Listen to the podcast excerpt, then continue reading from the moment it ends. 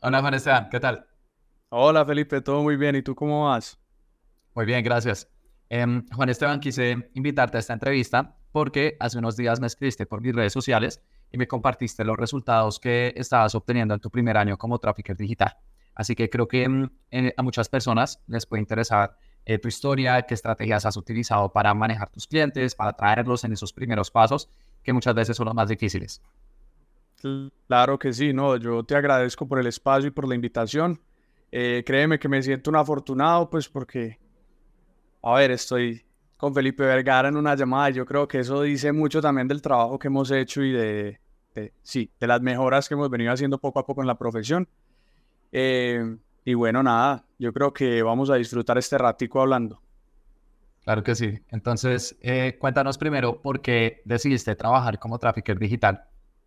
Claro que sí. Bueno, yo en diciembre del año pasado aproximadamente, estaba trabajando con un coach de Estados Unidos. Eh, con esta persona, pues venía en un proceso, venía aprendiendo mucho de lo digital, no tanto del tráfico digital y de la pero sí de entender cómo funcionan las redes sociales, qué es el social selling, de pronto estas cosas tan importantes en el mundo de hoy. Y para serte sincero, pues yo no estaba buscando ser trafficker, yo me encontraba en un proceso pues como de mirar qué hacer. Y el caso es que, bueno, terminó mi relación laboral con esta persona con, las, con la que les compartía. Y por casualidad un día en una reunión familiar llega una persona y dice, hey, necesito que alguien me ayude con mis campañas de meta. Yo tenía un conocimiento básico del administrador de anuncios, entendía un poco de estrategia, pero muy básico. Sin embargo, dije, bueno, démonos la oportunidad de lanzarnos y mirar qué pasa. Era una marca de moda femenina, entonces yo dije, en el peor de los casos utilizamos campañas a mensajes y eso funciona. Como cuando uno no sabe, uno dice, no, eso tiene que funcionar y yo me lancé y bueno, pasé la propuesta comercial. En esa propuesta comercial yo les cobraba 100 dólares al mes por mis servicios de trafficker.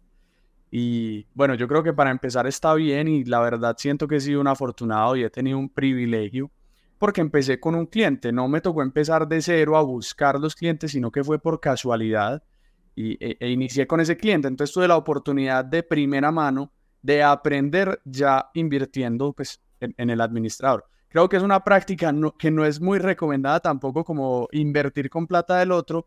Sin embargo, yo ya tenía un conocimiento básico. Y antes de trabajar con este cliente, ese conocimiento básico que mencionas, ¿cómo lo habías adquirido? ¿Habías eh, visto contenido gratuito en redes sociales? ¿Habías comprado algún curso? ¿Cómo fue? Pues mira, parte de ese conocimiento venía de tus videos. Yo te conocía desde hace ya un tiempo porque cuando uno es curioso y cuando uno le gusta informarse, uno termina en videos que uno no se espera, uno navegando en línea, uno termina en contenido que es como, bueno, ¿qué hago aquí cuando terminas de navegar? Pero también había tenido la oportunidad de hacer un par de cursos de bajo costo que había encontrado por ahí disponibles de empresas reconocidas y de ahí también había adquirido algo del conocimiento. Sin embargo, hoy te digo, pues después del proceso que he vivido, que yo lo llamo conocimiento, pero en realidad era muy básico lo que yo sabía, o sea, no, no entendía sí, sí, la profundidad de este mundo, es un mundo muy grande. No, pero está perfecto, eh, como cuando uno aprende cualquier habilidad, eh, es normal que al principio todo sea nuevo y todo sea desconocido, pero pues por algún lado hay que empezar. Y con el paso del tiempo uno se da cuenta que hay muchas cosas que no sabía que existían. Entonces es lo que precisamente hace eh, todo este camino interesante. Eso fue en diciembre del 2022. Em, ya ha pasado un año. Entonces, en este último año, ¿con cuántos clientes has trabajado en total? ¿Llevas esa cuenta? Bueno, eh, un número exacto no te sabría decir, pero sí un número aproximado y que, me atrevería a decir es muy preciso. Podemos hablar de unas 15 empresas aproximadamente con las que he tenido la oportunidad de trabajar. Unas grandes, otras más pequeñas, pero 15 empresas en total. Hoy por hoy algunas de ellas pues ya no siguen trabajando conmigo porque es el, flujo natural del mercadeo digital, pero sí tengo otras compañías que ya llevan trabajando conmigo bastante tiempo y hemos trabajado muy bien en la retención de esas personas o de esos, de esos clientes. Yo creo que es un factor fundamental para todas las agencias. Y bueno, mencionaste que ese primer cliente te pagó 100 dólares. De hecho, curiosamente, esa es la cifra con la que muchos empezamos. Mi primer cliente también fue conocido, fue un amigo de mi papá y me pagaba aproximadamente 100 dólares. Entonces, es el punto de partida de todos. Em, luego de trabajar con todas estas empresas, eh, llevas una cuenta en total de cuánto has podido facturar aproximadamente gracias a mm, esta profesión. Claro que sí. Bueno, yo, yo creo que hay un antes y un después y hubo un hito o un acontecimiento en mi carrera como trafficker que marcó la diferencia. Con los 100 dólares de ese primer cliente que era mes a mes y, y al enfrentarme pues ya lo que era montar campañas en un administrador de anuncios de verdad, con una empresa de verdad, yo dije, yo tengo que invertir en mi conocimiento. No me puedo quedar con lo que ya sé, tengo que invertir en mi conocimiento. Y ahí fue como llegué a tu curso, al curso de Felipe Vergara. Yo siempre lo he mirado de la siguiente manera. Los 497 dólares que me valió el curso de Felipe hoy representan alrededor de 15 mil dólares en facturación, aproximadamente. Entonces estaríamos hablando de un ROI, de un retorno sobre la inversión muy interesante. 30. 30X. aproximadamente. Correcto. Y es, es lo que yo siempre he dicho. Yo creo que tu curso es un curso muy completo y es un curso que cualquier persona que se mueva en esta industria o en este mercado debería de tomar. Debería de tomar porque yo creo que abre las puertas al conocimiento. Esto es una carrera que nunca, nunca termina, o sea, uno debe de seguirse formando, debe de seguirse educando, pero yo creo que tu curso, y como tú mismo lo mencionas ahí, es los principios y lo que no se negocia, o sea, lo que va a funcionar hoy en 100 años. Y yo creo que eso es lo que muchas veces ignoramos nosotros como traffickers. Ok, bueno, muchas gracias. Y primero que nada, felicitaciones. Eh, realmente en el primer año ya haber llegado a facturar 15 mil dólares es algo admirable. Eh, en mi caso, pues no fue así. Entonces, bueno, me alegra también que eh, mi curso te haya impulsado en todo este proceso. realmente que hayas podido ya afianzar tus habilidades como trafficker. Y dentro de tus clientes, eh, con los que has podido trabajar, ¿cuál ha sido el más grande hasta el momento? Sí, en este momento, de hecho, es una victoria reciente, pues relativamente reciente, porque llevamos trabajando alrededor de un mes y un poco más. Eh, es con Espido, Espido Colombia. Es una, es una cadena. De baño, ¿no? Sí, es una cadena de trajes de baño muy reconocida, 49 tiendas a nivel nacional. A nivel internacional son un monstruo, probablemente la empresa más grande de trajes de baño que exista. Y esa fue mi victoria más reciente. Y junto con Espido llegó otra empresa muy similar que se llama O'Neill, que O'Neill a nivel internacional también es gigante. Acá en Colombia está en el proceso de expansión, tienen dos tiendas en el país. También dentro de esa, pues como de esa cartera de clientes, he tenido el privilegio de, de trabajar con Threshold Experts. Son una empresa que de pronto por nombre no, no es muy reconocida porque son muy de nicho, pero son la empresa de entrenamiento personalizado más grande del mundo. Son una empresa que hace coaching en ciclismo, triatlón, running virtual. Y la gente se pregunta como, uy, ¿cómo que virtual?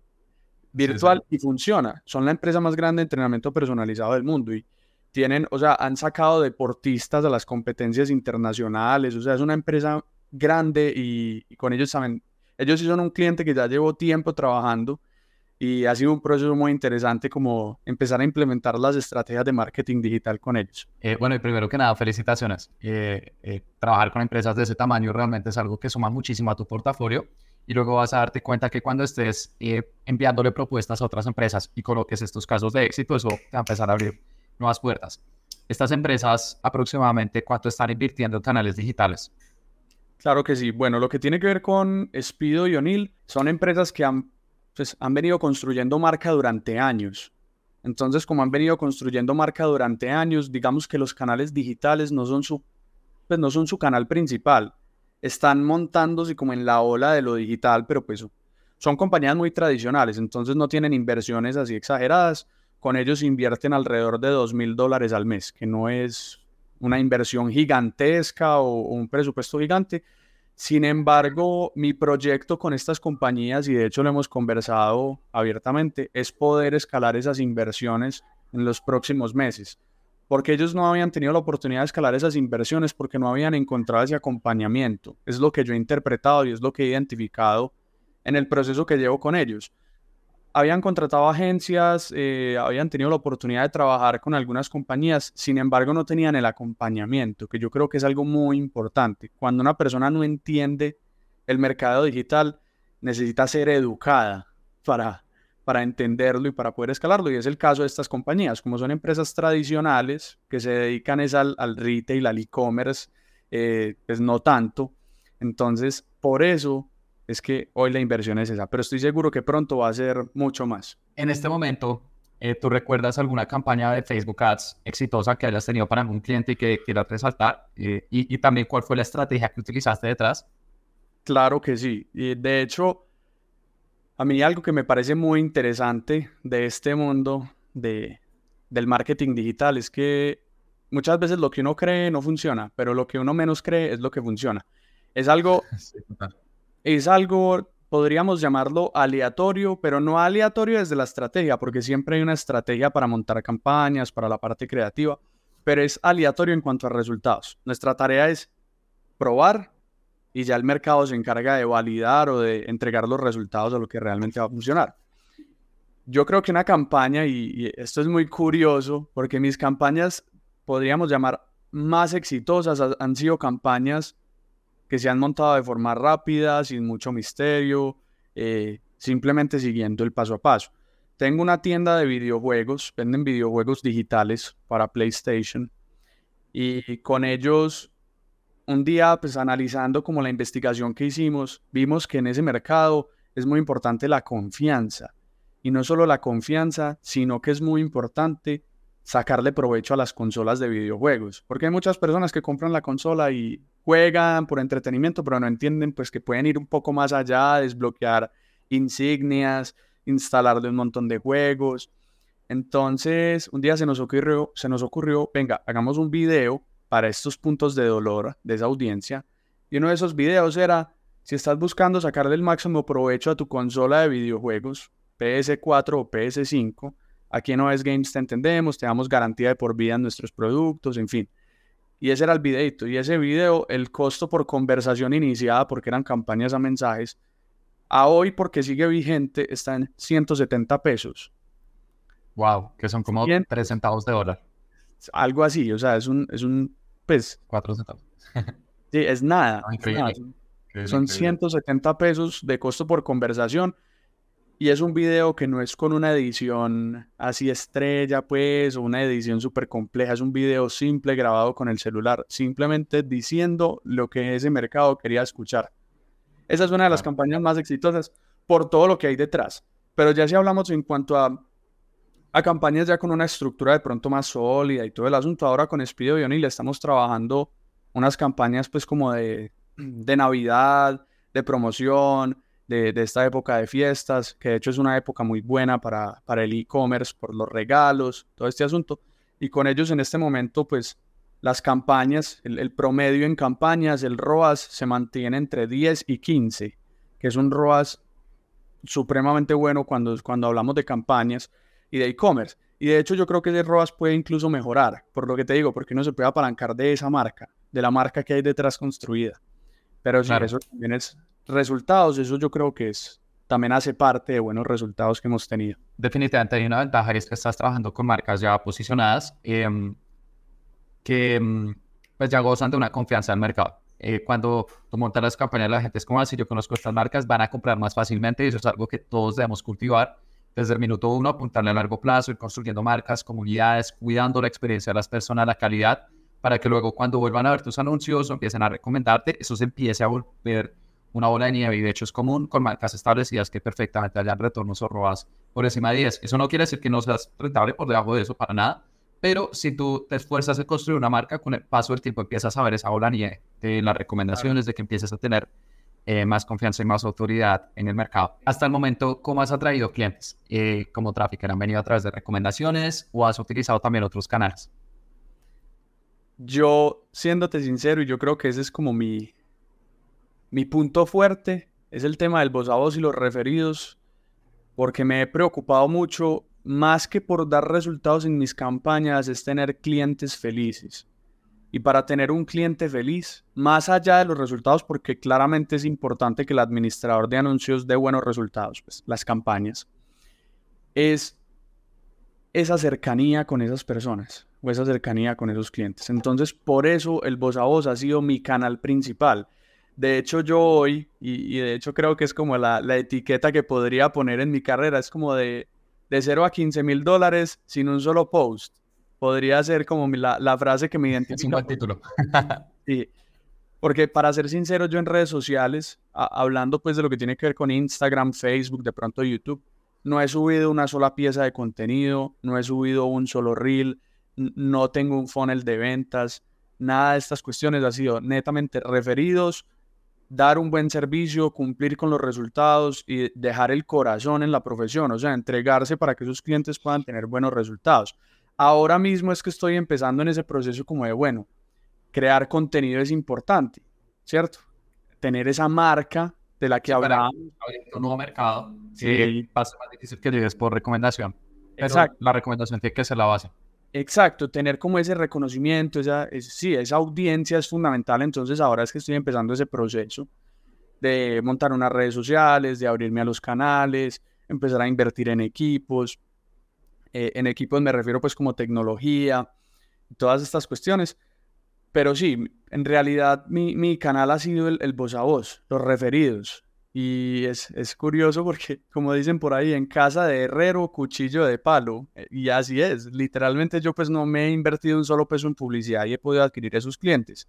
Sin embargo, porque entiendo la importancia de esos mecanismos, es que hoy, en el punto en el que estoy, ya digo como, hey, tengo que hacerlo. No es que quiera o no quiera, tengo que hacerlo y creo que hay un plus y es que como ya tengo un recorrido, tengo una experiencia, tengo unos resultados, eso facilita el camino. Y lo que tú mencionas es muy valioso. Eh, hoy en día tenemos herramientas maravillosas para generar ventas, pero el corazón de cualquier negocio tienen que ser las recomendaciones. Clientes satisfechos que te están recomendando con otras empresas. Cuando eso existe, ahí sí empiezan a meter otros canales de marketing, eh, publicaciones orgánicas, eh, publicidad, etcétera, para amplificar. Pero si no existe esas recomendaciones a voz a voz y cuidar la calidad la experiencia como tú mencionas, por mucho que invirtamos en campañas, pues siempre vamos a estar dando costa arriba, ¿no? porque al final eh, los clientes van a ser siempre nuestros mejores vendedores. En este momento, ¿estás trabajando solo o tienes un equipo? Claro, en este momento somos cinco personas. Somos cuatro personas trabajando en la empresa como tal, en analista, que así ese es el nombre de mi compañía. Y tengo un tercer, eh, pues, a ver, hablo de un tercero es porque yo tengo una, una socia, una persona con la que trabajo. Tenemos dos colaboradores, dos personas que nos ayudan. Y hay un tercero que es un freelancer que ese freelancer mm, es de Bangladesh y es técnico, 100% técnico, es la persona que se encarga de la tecnología, integraciones. Yo tengo un conocimiento y entiendo eso, pero he delegado esa parte y él es freelance, él trabaja por proyectos.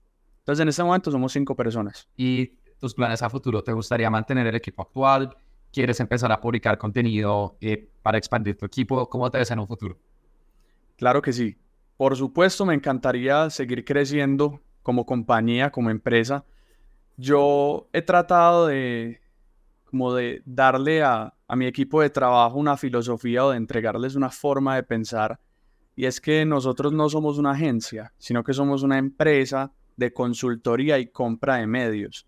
La razón por la que yo he querido darle ese enfoque a, a mi compañía es por, por lo que te decía, por ese acompañamiento. Yo creo que las agencias, hay muchas muy, muy exitosas de gente muy reconocida, pero yo creo que hay un factor detrás que es fundamental y es ese acompañamiento, esa cercanía con los clientes, más que ser una, una relación de servicios profesionales, una relación de amistad, de confianza, o sea, que de verdad esos clientes sientan que pueden contar con, con tu compañía para los proyectos.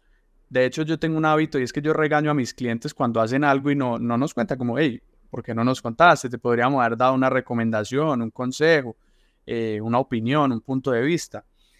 Eh, claro, por supuesto que me, encantaría seguir creciendo y de hecho me, me, visualizo en un futuro no como una empresa a nivel Colombia, sino una empresa a nivel internacional. De hecho, aquí, a modo paréntesis, ya he tenido la oportunidad de trabajar con clientes internacionales eh, de Reino Unido, de Eslovenia, tampoco es que haya tenido demasiados, pero en esos acercamientos con estas personas, la verdad es que me llama mucho la atención también el mercado internacional, porque yo creo que el, marketing digital es, el conocimiento es global, no es que acá en Colombia hagamos algo de una manera diferente que como lo hacen en otros países, es, ese conocimiento es global pero obviamente uno tiene que aumentar su nivel de, de, pues, de competitividad, sus habilidades y, y, qué tan competente a la hora de la entrega de sus servicios.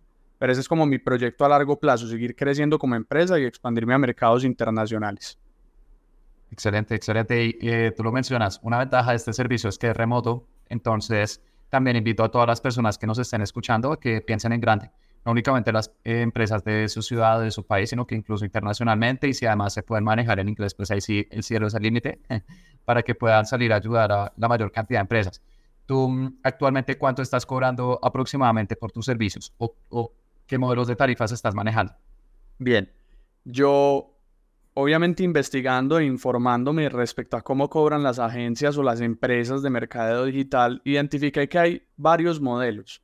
Hay empresas que cobran una tarifa fija, de hecho también te lo escuché a ti en algún momento.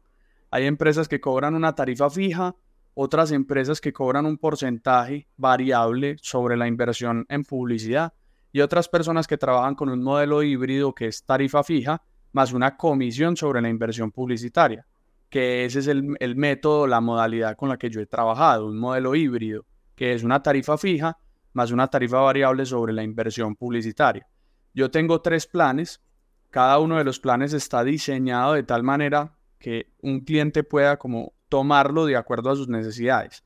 Mi plan más full es un plan que incluye hasta la producción de los creativos, incluye hasta esa etapa final.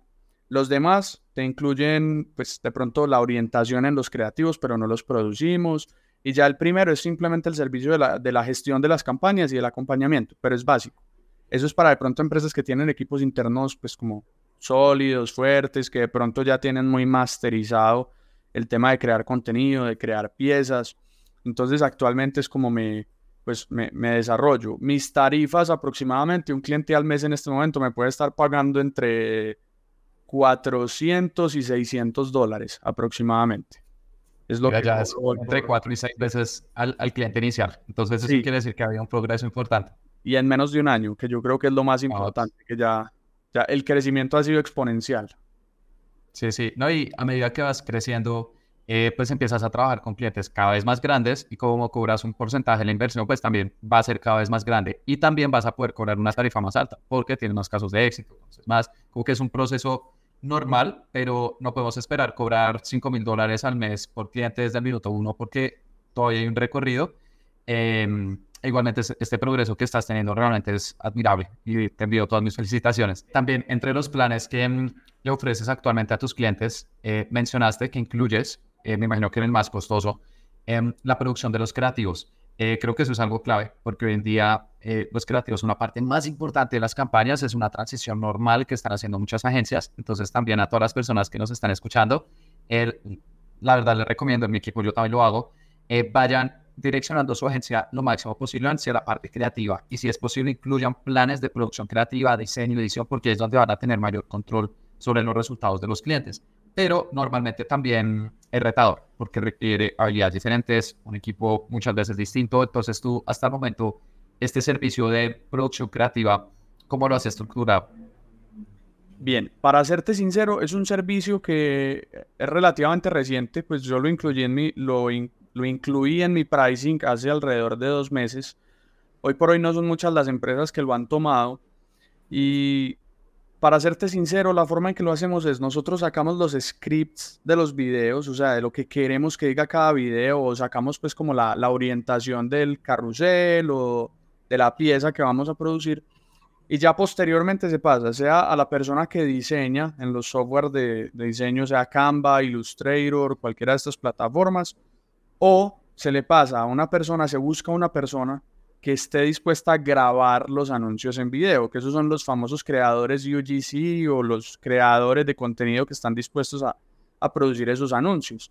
Y es la forma en la que lo hemos hecho. Sin embargo, como te digo, es un servicio que aún no hemos explotado al máximo. Adicionalmente, porque nuestros clientes, y es algo de lo que estoy muy agradecido, hoy son muy conscientes de la importancia de la parte creativa. Entonces, generalmente tienen community managers, o tienen un equipo de diseño, tienen, o sea, tienen toda esa parte in-house, entonces ahí lo que hacemos es integrarnos. Nosotros nos integramos con esos departamentos, nos integramos con esos equipos y de esa manera pues logramos que, que funcione, ¿sí?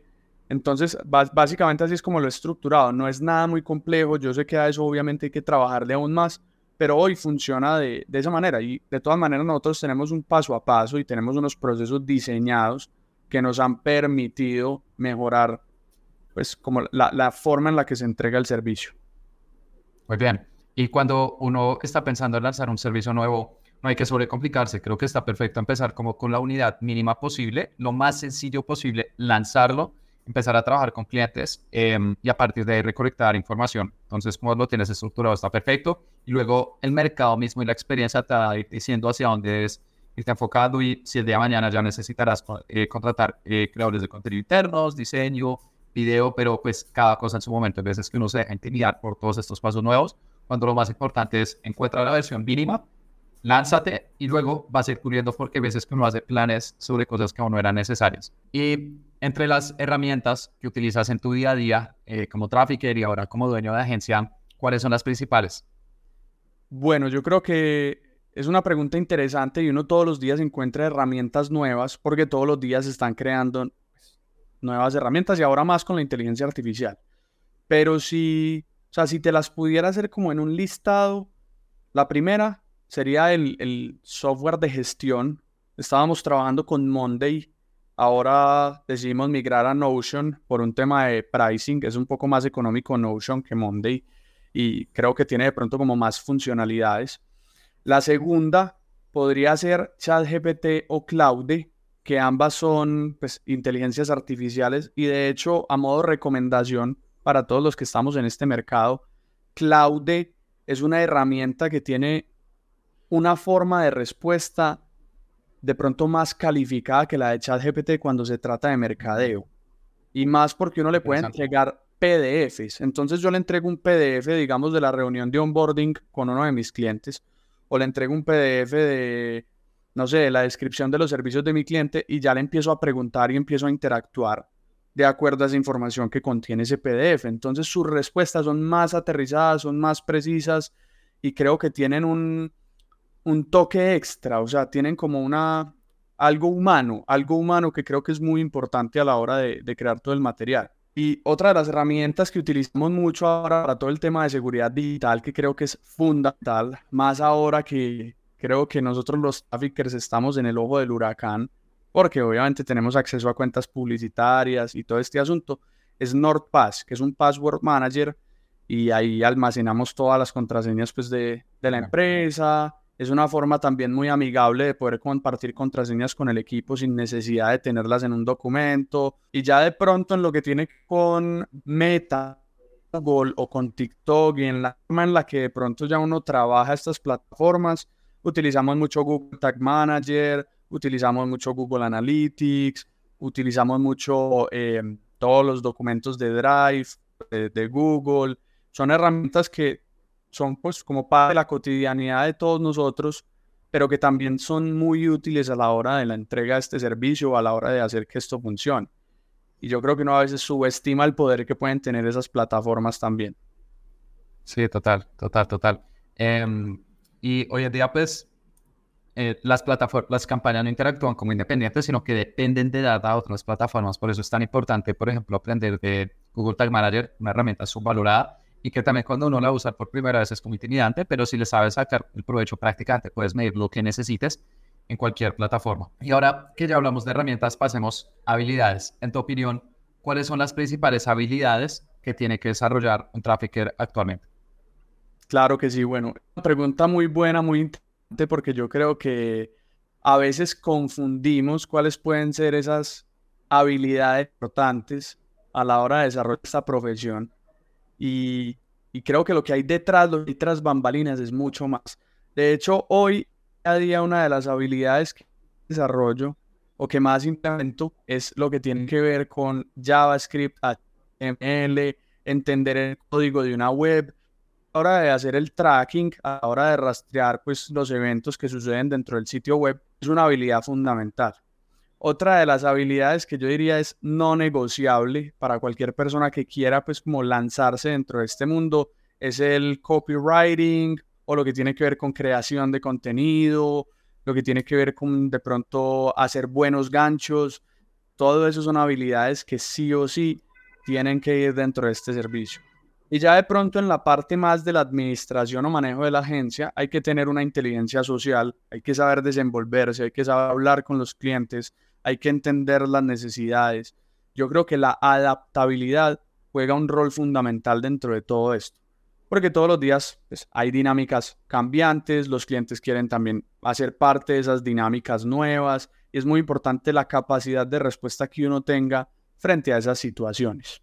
Entonces serían como mi, top tres habilidades. Pronto saber de, de programación no avanzado básico para entenderlo, saber de copywriting y creación de contenido y tener esa inteligencia social.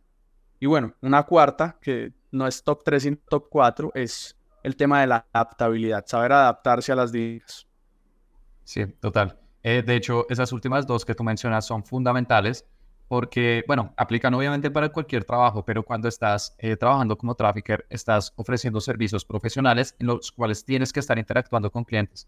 Y he conocido personas que son muy buenas en la parte técnica, pero el cliente me dice, mira, es que no me lleva bien con esa persona y me tengo que sacarla.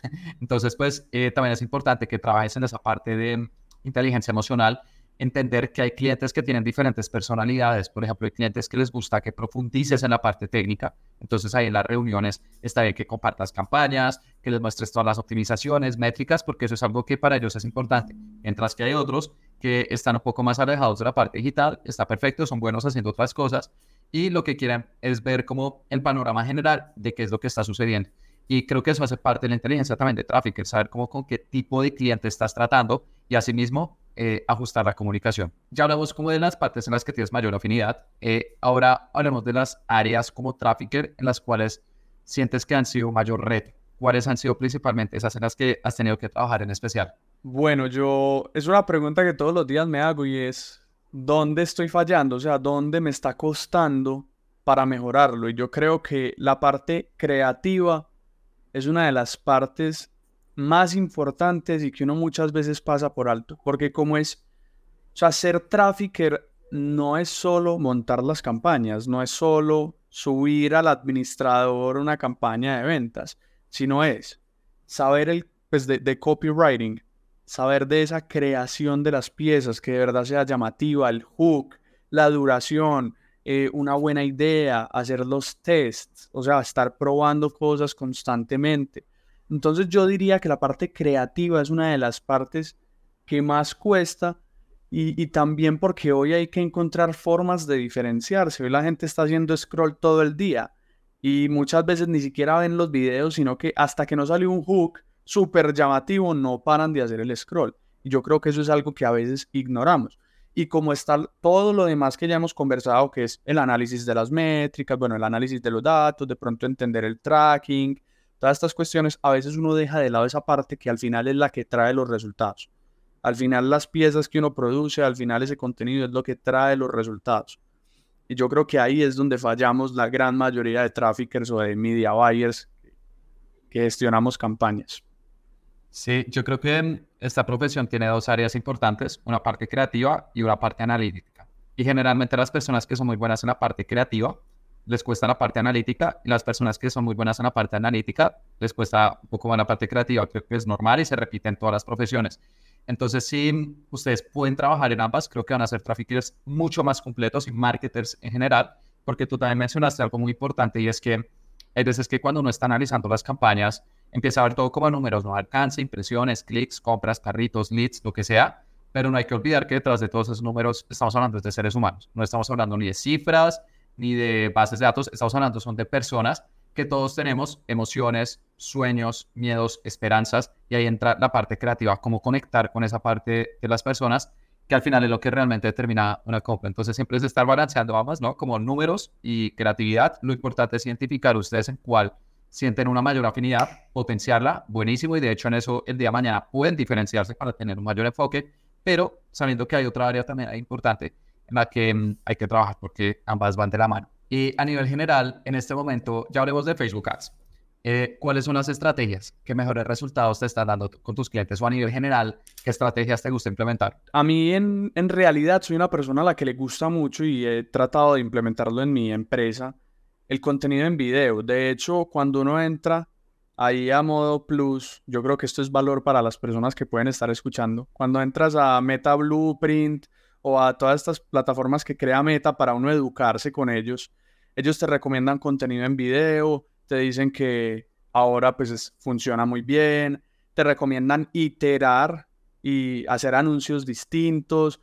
Entonces yo, yo me atrevería a decir que mis estrategias van muy ligadas de lo que recomienda Meta. Sin embargo, dentro de esas estrategias también he utilizado mucho lo que tiene que ver con la segmentación, o sea, con los públicos, entender muy bien a quién le estoy mostrando qué, porque no es lo mismo mostrarle un anuncio a una persona que ya te conoce a mostrárselo a una persona que de pronto apenas está familiarizando con tu marca, con tu empresa. Entonces la segmentación, lo que anteriormente se llamaba el funnel de ventas, hoy ciclo de ventas, que de hecho lo mencionas en tu curso fundamental, eso es algo que yo creo que es no negociable si uno quiere tener éxito en las campañas.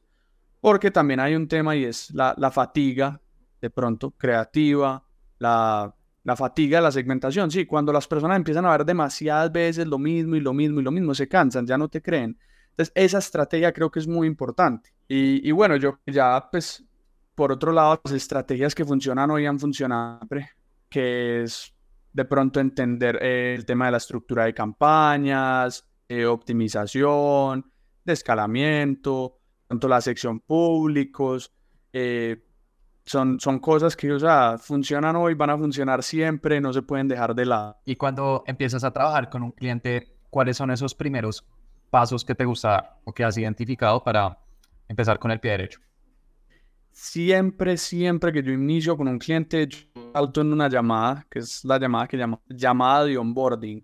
En esa llamada de onboarding, yo le empiezo a preguntar al cliente, tengo una, un listado de preguntas eh, que, que tengo predeterminadas sobre su empresa, sobre su público, sobre su estrategia comercial, sobre los puntos de dolor que tiene de pronto esa audiencia, y dejo que él hable y hable y hable y hable y hable. Yo le digo siempre al inicio de la llamada, vas a imaginar que le estás dando una historia a un amigo, la historia de tu empresa, la historia de cómo inició, de qué es lo que hacen, de a quién le venden, todas estas preguntas tan importantes. Y a la par, a medida que voy teniendo la conversación, yo tengo un plugin en, en Google Meet, yo soy Google Meet, no Zoom, sino Google Meet. Tengo un plugin que se llama Tactic, que saca un transcrito de la llamada. Entonces, me, literalmente me toma nota de toda la llamada. Y cuando me toma nota de toda la llamada, quedo con un PDF de exactamente todo lo que se dijo. Y ya después ese PDF lo cargo a las herramientas que ya hemos conversado y empiezo a interactuar con el PDF. Entonces le pregunto, ¿qué dijo mi cliente cuando le pregunté sobre público objetivo? Y ahí mismo, pues la inteligencia artificial responde diciéndome, tu cliente te dijo que la edad es entre 25 y 44 años, eh, con estas características. Entonces eso facilita mucho el proceso y queda registro, que es lo más importante, y queda un registro para siempre, porque la historia de una marca es hoy y será en 100 años, es la misma historia, o sea, e-, esa narrativa pues como que, sí, se mantiene. Entonces es la forma en la que me gusta iniciar. Y ya de acuerdo, pues con la información del onboarding hacemos una investigación de qué es lo que hacen de pronto otras marcas, otras empresas, y de la investigación ya pasamos a la parte creativa y a la parte estratégica. Sí, excelente consejo el que mencionaste de la reunión, porque especialmente en esa primera con el cliente muchas veces se habla de bastantes ideas.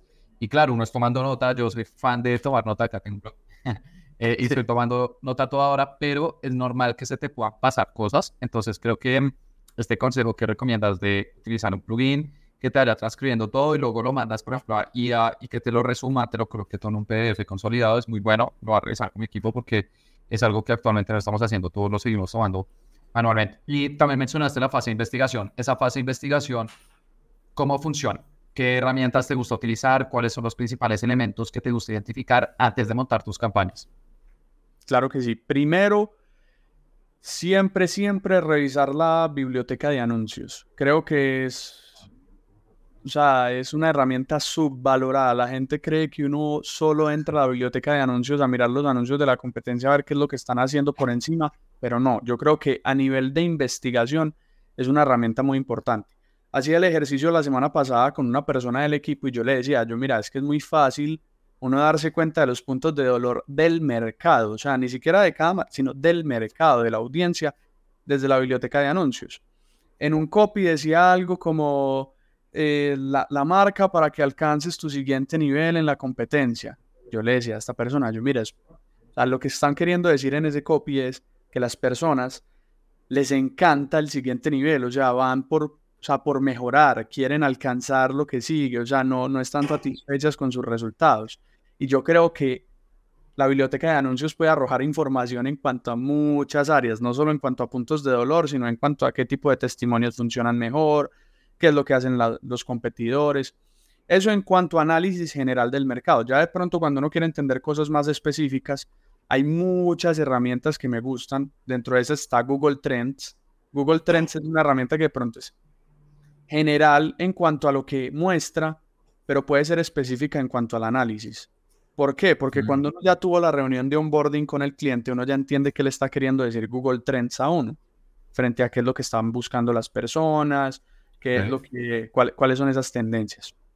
Otra que me gusta mucho es Keywords o Uber Suggest. Son muy similares, pues hacen como la, la misma tarea, que es entender cuáles son las preguntas más frecuentes, entender qué es lo que busca la gente, eh, en fin, qué es lo que más se está posicionando dentro de un mercado o industria en los motores de búsqueda. Muy bien, eh, varias de las herramientas que mencionas son utilizadas en SEO y estas herramientas eh, ya han existiendo un montón de años y como que hasta el momento estaban de, de, lado para las personas que hacían eh, tráfico pago, pero creo que al final la gente orgánicamente ya dice que es lo que le gusta, lo colocan estos motores de búsqueda, entonces también, incluso si tú no haces SEO, te invito a que revises herramientas de SEO porque ese es el primer lugar lugar cuando las personas tienen un problema alrededor de algún producto o servicio, si tú lo sabes identificar y luego lo comunicas a través de tus anuncios, las personas van a decir como, wow, esta empresa es como si me leyera la mente, entiende cuáles son los puntos de dolor exactos que necesito y a partir de ahí pues ya vas a poder ofrecer eh, lo que tú tienes de una forma más sencilla. Y bueno, eh, ya para cerrar, eh, me gustaría que le compartieras a cualquier persona que quiera empezar a trabajar como trafficker em, los un consejo, ¿cuáles serían las principales recomendaciones que le brindarías? Yo, siento que aún estoy empezando, sin embargo, creo que, o sea, me siento en las condiciones y en la capacidad de darle un consejo a una persona que está en cero, no lleva ni un mes. Y mi consejo sería nunca subestimar el poder de la información.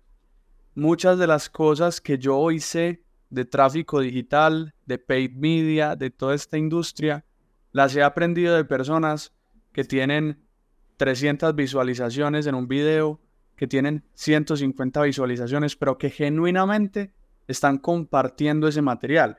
Obviamente eso tiene que ir de la mano con personas como tú, Felipe, que tienen una audiencia que llevan años y años y años en esto, que se informan, que han trabajado en esto, pero es ese mix. Siempre estar buscando información para empaparse y saber filtrar esa información, porque no todo lo que brilla es oro, no todo lo que te dicen es aplicable, no todo lo que te dicen es para que tú lo repliques, pero es informarse para tener contexto y a partir de esa información filtrarla para tomar decisiones. Entonces, ese sería mi consejo. Más que buscar al próximo gurú, más que buscar la próxima técnica, el próximo método es informarse, filtrar y de acuerdo a esa filtración, actuar. Yo creo que la, fórmula secreta para filtrar el contenido que yo veo es encontrar personas, número uno, que lo que están haciendo se note que lo hacen por pasión, que no sea que lo están haciendo por dinero únicamente o que lo están haciendo porque es la última tendencia, entonces quieren hacer dinero ahí. Yo creo que lo primero es que sea pasión. Número dos, que sean personas que si no te estuvieran entregando eso que hoy te entregan como material, aún así pudieran seguir comiendo, eh, pudieran seguir eh, pues como en su casa eh, supliendo las necesidades, que no sean personas que vivan de lo que te comparten, porque yo creo que ahí vuelve y juega, o sea, como que se relaciona con lo primero que dije.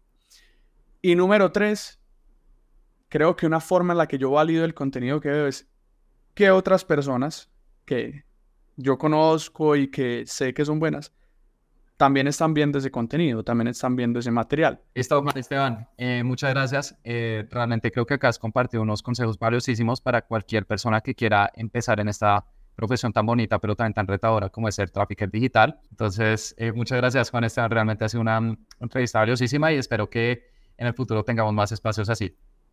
Claro que sí, el gusto es mío, Felipe. Nuevamente te agradezco por la invitación y creo que se están haciendo las cosas bien. Se están haciendo las cosas bien y y bueno, espero que esto le haya servido también a las personas que nos están escuchando.